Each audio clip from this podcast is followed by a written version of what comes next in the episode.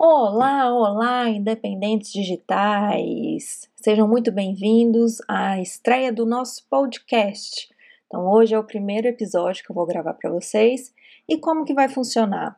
Eu vou trazer para vocês uma notícia recente sobre algum assunto que eu achar interessante, vou ler com vocês e comentar.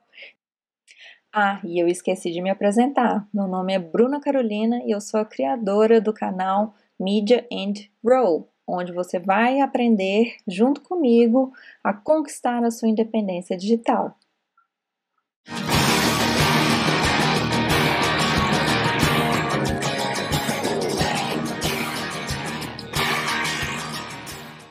Então, aqui para hoje eu separei essa notícia. Phishing, porque o golpe que mais afeta brasileiros ainda funciona. Então, a fonte aqui que a gente tem é do IT Forum 365, então é esse site aqui. E aí, né, gente? Então, phishing. Então, para começar, então o que é phishing para você que nunca ouviu essa palavra? Então, ela vem do inglês. Então, é como se fosse é, pescar, né? Então, é pescar, mas de que forma? Aqui no mundo virtual, então seria pescar informações pessoais suas. Então, que tipo de informações que são valiosas? Então, informações como senhas, conta de bancos é, e assim por diante, tá? Então, vamos continuar aqui lendo a reportagem. Fica ligado que você vai gostar. Em relatórios de empresas de segurança, Brasil fica entre os primeiros a nível global e no topo da América Latina. Gente, isso precisa mudar e eu tô aqui para cumprir esse papel de sempre informar vocês. Então vamos ficar atento. A pesquisa TIC Domicílios, realizada pelo CETIC, Centro Regional de Estudos para o Desenvolvimento da Sociedade na Informação, revela que já somos mais de 126,9 milhões de brasileiros com acesso à internet. Gente para burro, né? A maioria das pessoas, 97%, costuma navegar usando um dispositivo móvel, ou seja, um celular, tablet, mas na maioria das vezes é o celular. Essa notícia agrada muita gente, mas também os cybercriminosos. O que, que são cybercriminosos, gente? Então, cybercriminosos são os criminosos no mundo virtual. Então, eles receberam essa denominação. Com uma quantidade massiva de usuários pronta para clicar em qualquer link, as ameaças digitais tendem a se espalhar rapidamente. Isso a gente verifica a todo momento, né? Então, qualquer golpe aí, o povo está divulgando. Segundo o relatório Atividade Criminosa Online no Brasil, da AXUR, o país registrou no quarto trimestre de 2019 um aumento de 231,5% nos casos de phishing. Gente, 231%, isso é muita coisa. Então vamos combater isso. Então, o primeiro passo é informação. Então, o que é informação? Você que está aí me assistindo, então este é o primeiro passo. Os meses mais ativos foram novembro, com 2.908 casos únicos, e dezembro, 3.123 casos únicos, coincidindo com o período de compras. Que período de compras, gente? Novembro, Black Friday ou Black Fraud, e dezembro, Natal tá? Ou seja, a época aí que o brasileiro realmente foi mais às compras, mais buscou promoções. Então, continuando. Há uma série de motivos que favorecem o cybercriminoso neste momento. De acordo com a Confederação Nacional da Indústria, CNI, cerca de 70% dos brasileiros esperam saldões do tipo para fazer compras de maior valor né, gente? Então isso é verdade. A gente às vezes fica esperando o ano todo uma promoção, mas às vezes se empolga tanto com o valor que esquece de tomar as precauções para realmente verificar se aquele site é confiável. Em épocas como Black Friday, por exemplo, a quantidade de fraudes tende a ganhar expressividade. Isso não é uma exclusividade da data, por outro lado. Em praticamente qualquer outra ocasião, ou assunto que chame atenção, criminosos tentam se aproveitar. É, então, gente, aqui tem até alguns links que eles colocaram é, como exemplos. Então, já tem gente é, planejando golpe com o coronavírus, tá? Com o Nubank, com o Santander, ou seja, tudo que está aí na moda no momento. Então, eles vão tentar planejar algum golpe, alguma história para você acreditar e cair e passar os seus dados, as suas informações. Então, aqui, novo golpe do WhatsApp envolve Bolsa Família. Promete material escolar para beneficiários do Bolsa Família. Então, são várias reportagens que a gente encontra relacionados a golpes, seja por e-mail, no WhatsApp, é, envolvendo bancos. Então, a gente tem que ficar atento. Então, o modus operandi é quase sempre o mesmo. Criminosos aproveitam assuntos em alta para criar campanhas alimentam a divulgação em redes sociais, WhatsApp e até anúncios. Criam páginas falsas e enviam e-mails para as vítimas. Adicionam tom alarmante nas mensagens. Tentam atingir o máximo possível de pessoas antes de derrubarem o funcionamento. Então é assim que os criminosos funcionam. Então o phishing nada mais é do que tentar te enganar, mas passando uma veracidade. Ou seja, eles têm que tentar te fazer acreditar que aquela mensagem é legítima, ou seja, que realmente é o banco tal que está entrando em contato com você, que é o serviço da loja que você acabou de fazer uma compra, ou que seu nome realmente está no Serasa e você se desespera e acaba clicando ali naquela mensagem. Mas a gente tem que sempre ficar atento. Isso eu posso trazer aqui, eu vou trazer para vocês em outras oportunidades exemplos né, para a gente discutir. Mas hoje a gente vai analisar essa reportagem, mas aqui fiquem cientes de que são esses os principais meios que os criminosos utilizam para tentar abusar da sua boa fé. Continuando, promoções imperdíveis, né? aquelas promoções irresistíveis, com o melhor preço, que a gente fica tentado a comprar aquela TV, aquele celular, aquele computador que há muito tempo a gente está esperando. Então, quando ele surge com um preço muito bom para ser verdade, então realmente aqui o ditado cabe. Então, você tem que realmente desconfiar do tamanho dessa esmola. Por exemplo, as famosas promoções imperdíveis em épocas de compras quase sempre são um golpe. Se você vir aquela TV 4K de 55 polegadas por 900 reais, em um e-commerce um tanto duvidoso, desconfie totalmente. Com razão, né, gente? Porque uma TV dessa hoje ainda não está nesse valor, então você tem que desconfiar. Então, está muito abaixo do preço praticado no mercado, então você já tem que levantar uma suspeita, principalmente se não for de um site é, habitual, com nome, né? Ou mesmo que tenha nome, pode ser falsificado. Então a gente tem que ter cautela e prestar atenção. Ainda mais considerando, entre outros, o teor da mensagem. Normalmente, promoções assim acabam muito rápido e o estoque é ínfimo. Óbvio, né, gente? Porque se o cara tá tentando é, aplicar um golpe, então, na verdade, é, mesmo que ele venda duas TVs dessa, então o cara já faturou R$ 1.800, então para ele já é lucro, porque ele não vai entregar o produto, ele não comprou nada, ele não teve gasto nenhum. Então, tudo que ele conseguir arrecadar enganando os outros vai ser lucro. Então, para ele, ele pode ter ali uma meta fez o dinheiro dele, fechou o site, sumiu com o seu dinheiro, então para ele é lucro, né? Então faz sentido isso mesmo. Há, além dos golpes envolvendo dinheiro, os que visam roubar dados de usuários. E aqui é o perigo, tá, gente? O que não significa necessariamente que não podem ter prejuízo financeiro para a vítima. Né? Vamos supor que alguém pegue é, os seus dados do cartão de crédito, ou seja, você passa todo o seu número completinho do cartão de crédito e ainda o código de segurança que fica geralmente no verso. O que, que essa pessoa pode fazer? Várias compras utilizando o seu cartão de crédito, né? Principalmente se você passou o CPF também, né? Mas mesmo que não tenha passado?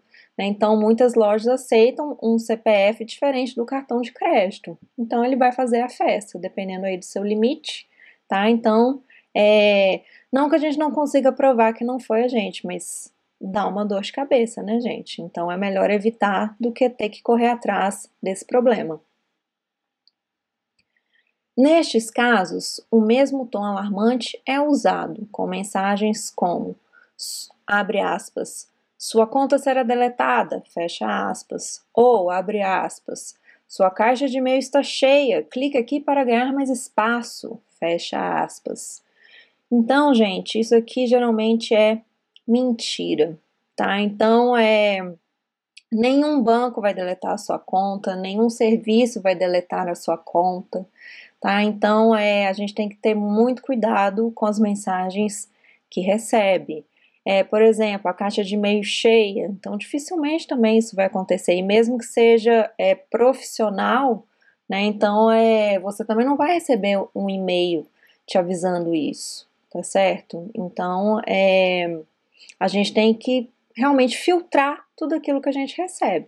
Então aqui vem até um exemplo de uma imagem é, de como que os caras criam, como que o e-mail chega para você. Então aqui está falando, atacantes utilizam meios baratos ou gratuitos de disseminação, como WhatsApp, Facebook, e-mail, para atingir o máximo de pessoas. Óbvio, né? Quanto mais pessoas ele conseguir atingir, é melhor para ele. Então aqui é, seria um e-mail que uma pessoa recebeu. Então tá aqui como é, a conta que foi enviada, delete.account, arroba e um, uma outra coisa aqui, dando a entender que seria um e-mail da Microsoft, ou seja, um e-mail original. E aqui vem até em inglês, né, justamente para é, para colar mesmo, né, a falsificação. Vem a logomarca aqui da Microsoft, vem o nome do serviço, vem uma corzinha diferente. Então tá chamando aqui, né, para chamar a atenção mesmo do usuário, ou seja, traduzindo isso aqui, que está em rosinha, o que que tá falando? Sua conta será deletada em 24 de abril de 2019. Né? Então isso aqui é um exemplo, mas pode estar chegando aí a qualquer momento na sua caixa de e-mail também. Ninguém tá livre desse tipo de golpe. Tá certo, gente? Então, por isso que a gente tem que aprender a como identificar. Então, aqui ainda vem é, o seu, a sua conta de e-mail vai ser deletada, é, e aí vem uma mensagem explicando talvez por quê, e aí vem aqui, go to e-mail, ou seja, vá para o e-mail. Então, provavelmente, se você clicar aqui, você vai ser redirecionado para uma página onde ele vai pedir para você colocar o seu login e senha para você tomar ali alguma providência, talvez até te peça dados bancários, né, de cartão de crédito, alguma coisa do tipo. E aí, se realmente a pessoa acredita e passa tudo isso na inocência, pronto. Né? Então, o bandido, o criminoso é, digital já tem os seus dados para fazer o que ele bem entender com essa informação que ele queria tirar, tá? Então, é, isso é muito comum, tá? É, usando o nome da Microsoft, de bancos, é, de lojas, então, é muito comum. Vocês já devem ter aí percebido no, no e-mail de vocês mensagens estranhas. Então, é assim que a gente identifica. Continuando, a técnica pode envolver um anexo malicioso, em PDF, doc ou até mesmo PowerPoint, tá, gente? E executáveis, né? O que, que são os, os executáveis? Tem o final, se vocês observarem, o ponto EXE. Então, são arquivos executáveis. Esses são os piores de todos, porque já está bem visível ali que é algo que vai executar e instalar no seu computador e vai dar algum problema, tá? Ainda os PDFs, Docs, PowerPoint, ainda o código ele está oculto, mas também vai dar algum problema sim, tá? Ou um link para uma página falsa, por exemplo, tá? Então também é muito comum ter um link Tá certo, gente? Então, esse link vai te redirecionar, mesmo que tenha a logomarca, as cores do seu banco, da sua loja, é, mas a gente tem que analisar o endereço, analisar se não tem erro de português, analisar tudo certinho, porque mesmo que a aparência é, passe uma veracidade, às vezes aquilo é falso, tá? Então, o que elas têm em comum é exatamente a exploração do emocional do indivíduo, que pode se sentir vulnerável ao receber a mensagem. É óbvio, né, gente? Imagina, você recebe uma mensagem no seu e-mail, ah, limpe seu nome do Serasa, sendo que você nem sabia que você estava devendo no Serasa, que seu nome estava lá, entendeu? Então, isso acaba, às vezes, perturbando a pessoa, ela fica, né, assustada, ainda mais se for muito honesta, muito certinha com as suas finanças. Como assim? Né? Então, às vezes, ela vai no impulso e acaba clicando e quando vê, já foi, tá? Então, são mensagens desse tipo, justamente para te fazer ter uma reação ali, para você ficar incomodado e aí tomar uma atitude precipitada e acabar passando as informações que eles querem. Abre aspas. Ataques por phishing são um problema crescente no mundo todo. Eles são extremamente eficientes, pois exploram o ponto mais vulnerável, as pessoas. Fecha aspas. Afirma Denis Lourenço, coordenador de segurança da informação da HostGator. Né, gente? Então, qual que é a maior falha que o ser humano tem? Né? Ainda as máquinas né, têm o problema de funcionamento e tal, mas e o ser humano? Né? Mesmo que a gente tenha antivírus instalado, seja tudo atualizado, tem uma coisa que nenhum antivírus consegue fazer por você, que é conter a sua curiosidade. É isso mesmo, o ser humano é curioso. Então, ele acaba às vezes clicando por curiosidade, só para ver o que, que tem ali, né? Às vezes promete alguma foto, alguma coisa. Então, ele às vezes acaba clicando por curiosidade e se dá mal. Então, as emoções são a maior falha do ser humano, tá certo, gente? Então, é isso que a gente tem que controlar. Então, receber um e-mail, uma mensagem estranha, qual que é a primeira coisa? Para, respira, né? Analisa direitinho, vê o link que está ali, pensa se realmente você fez compra nesses últimos dias naquela loja, pensa se realmente tem a possibilidade de seu nome estar né, no Serasa, é, se você tem alguma conta né, na, no, no, que eles estão te pedindo, porque às vezes você nem tem a conta naquele banco e eles estão te pedindo a informação como se fosse é, daquele banco mesmo, tá? E às vezes você nem tem conta lá. Então a gente tem que controlar a curiosidade e as emoções. Então não se apavorar, não se, des não se desesperar. Então é, é assim que a gente trata hoje em dia toda mensagem por e-mail ou mesmo WhatsApp de pessoas desconhecidas que chegar pra gente. E mesmo que sejam de pessoas conhecidas, tá, gente? Pelo WhatsApp ou e-mail, é, a gente também tem que tomar cuidado. Por quê? Porque às vezes a conta daquela pessoa foi hackeada, né? Então ela passou em algum momento também as informações desse tipo, clicou em algum link, deu as informações e a conta dela foi clonada ou foi hackeada. Então nem é ela mesma que está te enviando a mensagem. Então, por isso que a gente tem que ter o máximo cuidado.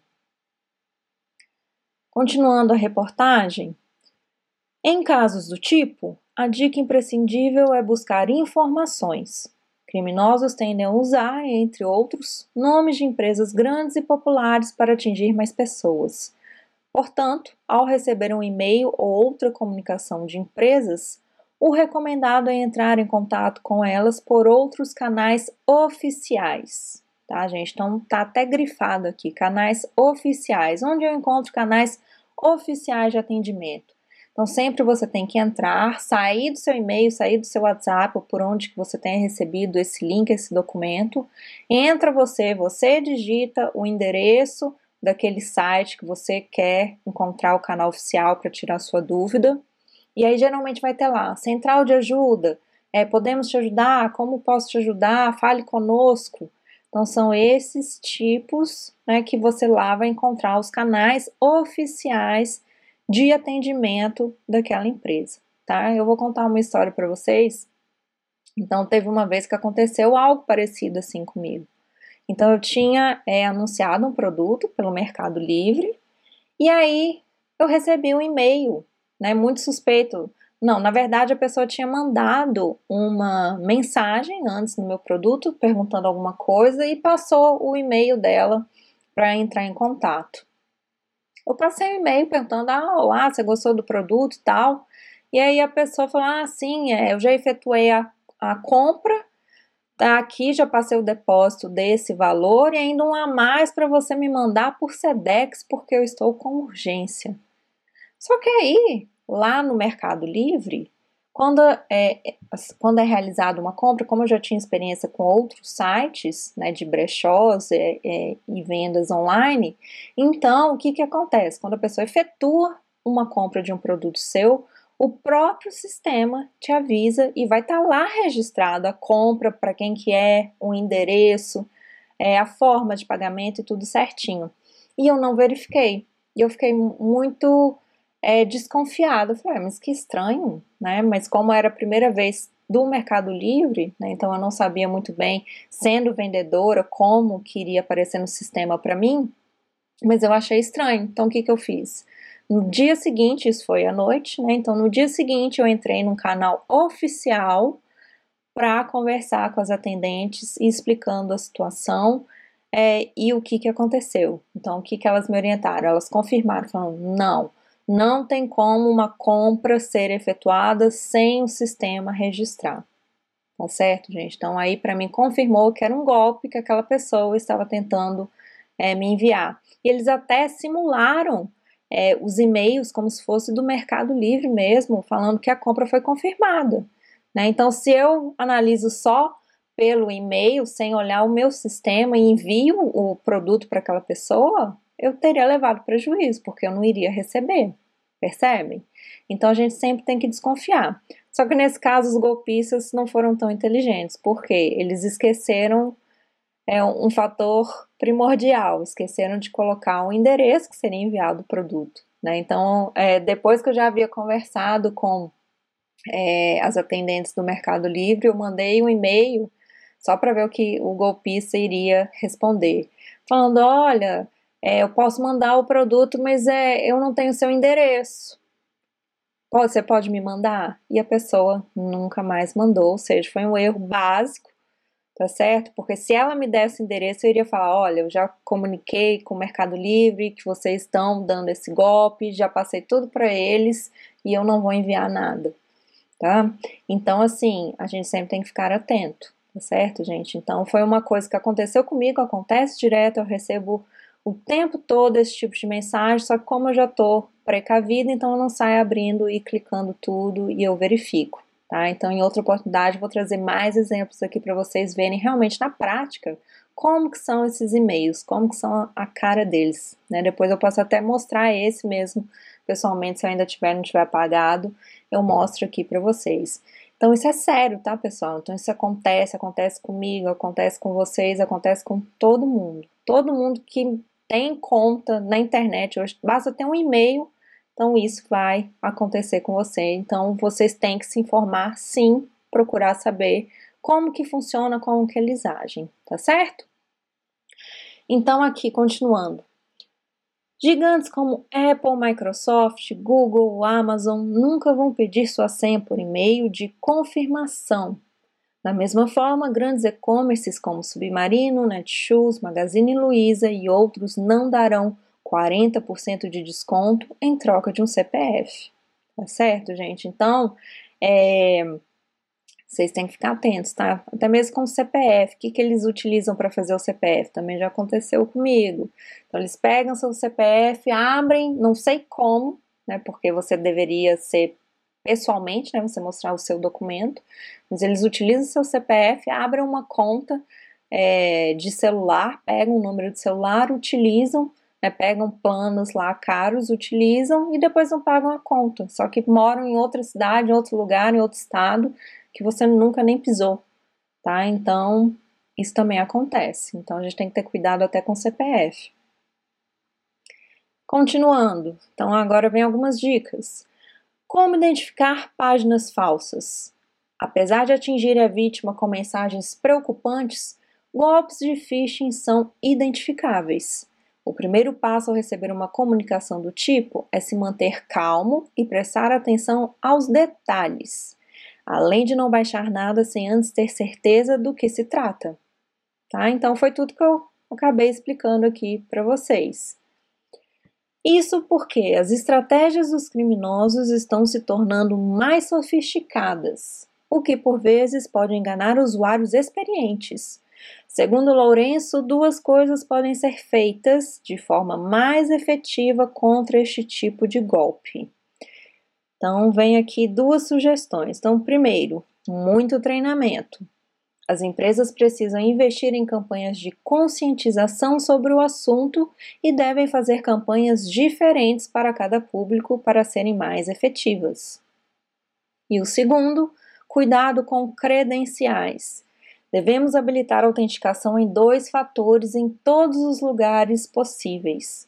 Desta forma, você pode até cair em um golpe de phishing, mas seus dados estarão protegidos tá, gente? Então, essa segunda dica aqui é imprescindível. Mas se você não sabe o que significa autenticação de dois fatores, calma, não precisa se desesperar.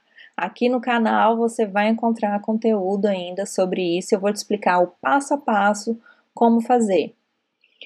E o que eu achei interessante, gente, treinamento, ou seja, trazer informação, né? dizer para as pessoas ao que elas estão suscetíveis, então isso é muito importante.